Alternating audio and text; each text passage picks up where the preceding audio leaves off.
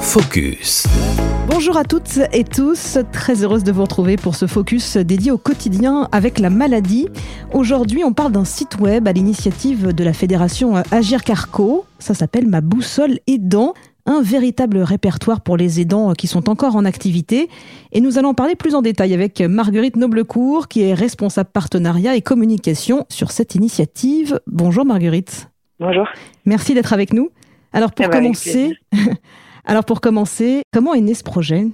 Euh, Ma boussole aidant, c'est un projet qui est né euh, dans le monde des retraites complémentaires et donc à l'initiative de Clésia, qui est reliée donc à la fédération Agir Carco et qui a souhaité mener dans le cadre de euh, son programme d'action sociale une initiative en faveur des aidants.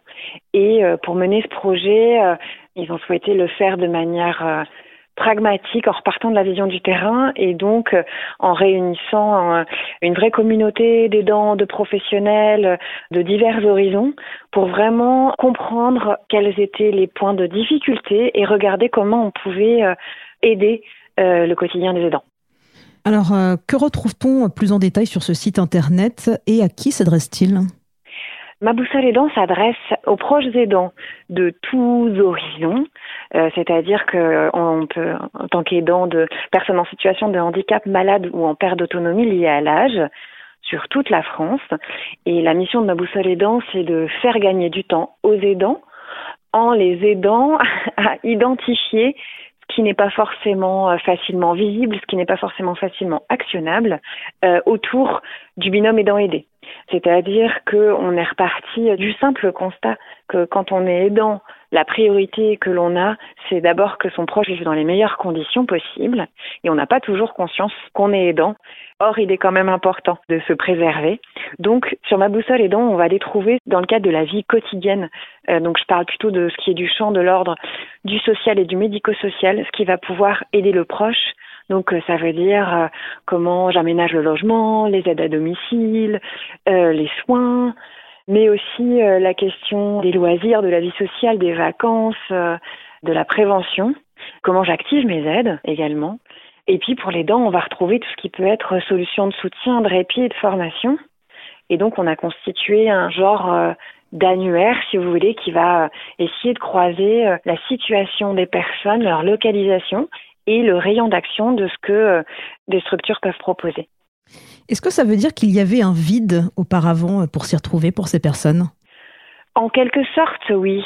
Vous savez, beaucoup de familles euh, expriment le fait que euh, quand on est aidant, euh, eh bien, une forme de parcours du combattant qui s'enclenche dans ce qui est de l'ordre de comprendre les démarches, identifier les acteurs que l'on peut solliciter.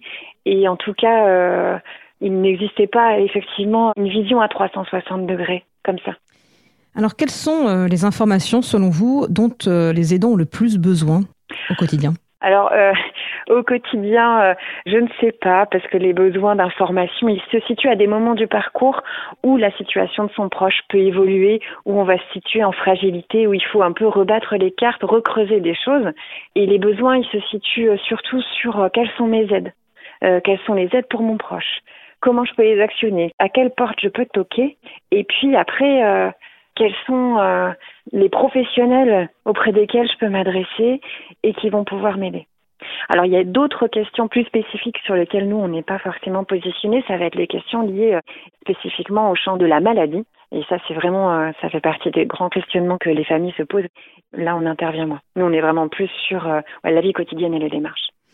Alors, pour ce site internet, pour en profiter, est-ce qu'il y a des modalités spéciales? Est-ce qu'il faut s'inscrire? Bref, que faut-il connaître euh, pour y accéder?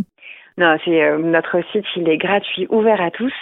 Donc il suffit de taper euh, ma boussole aidant, il y a un S à aidant.fr sur son navigateur et vous pouvez accéder à toutes nos ressources. Donc c'est euh, le point sur les aides, l'annuaire dont je vous ai parlé, mais aussi beaucoup de ressources éditoriales avec euh, des analyses, des témoignages de nos communautés. Tout ça c'est accessible en direct.